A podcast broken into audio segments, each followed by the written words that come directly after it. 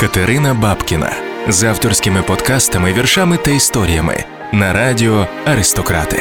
Підписатись на телеграм-канал Катерина Бабкіна Вірші історії. Є така книжка, антологія. Вона називається Кагіседра росте де хоче. Кагіседра це дерево балачок, це старе африканське дерево, котре виростає десь у Африці, де собі захоче, і люди приходять під нього порозмовляти. Книжка це відповідно африканської поезії, сучасної поезії на африканську тематику, але згадала я про неї, коли намагалася знайти у часі місце для цих своїх записів голосом. Спершу я думала, це будуть, можливо, вечори середи або вечори понеділка і середи, або іноді вечори буднів, а іноді в день по вихідних, і можна буде читати дитячі вірші також. А тоді зрозуміла, що напевне це радіо Бабкіна як кейседра, як дерево балачок. Росте де хоче, і тому буду записувати ці подкасти, коли попало.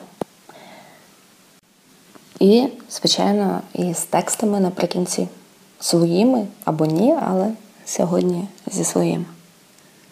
Все гаразд, послухай, все насправді гаразд.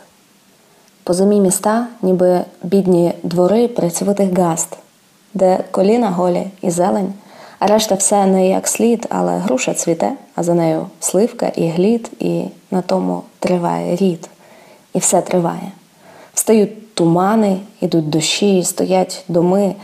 Ну, хіба що ті, хто не перебрів цієї зими, зачіпаються пір'ям крил за електричні дроти і в останніх посмішках кривлять тоскно німі роти, ніби кажуть забудь, пусти. А все тримає. Тремтять міські золоті світла уночі. І люди одне для одного залишають свої ключі і разом пригадують або це, або те, і сміються через пусте, і різні музики випливають на вулиці із осель.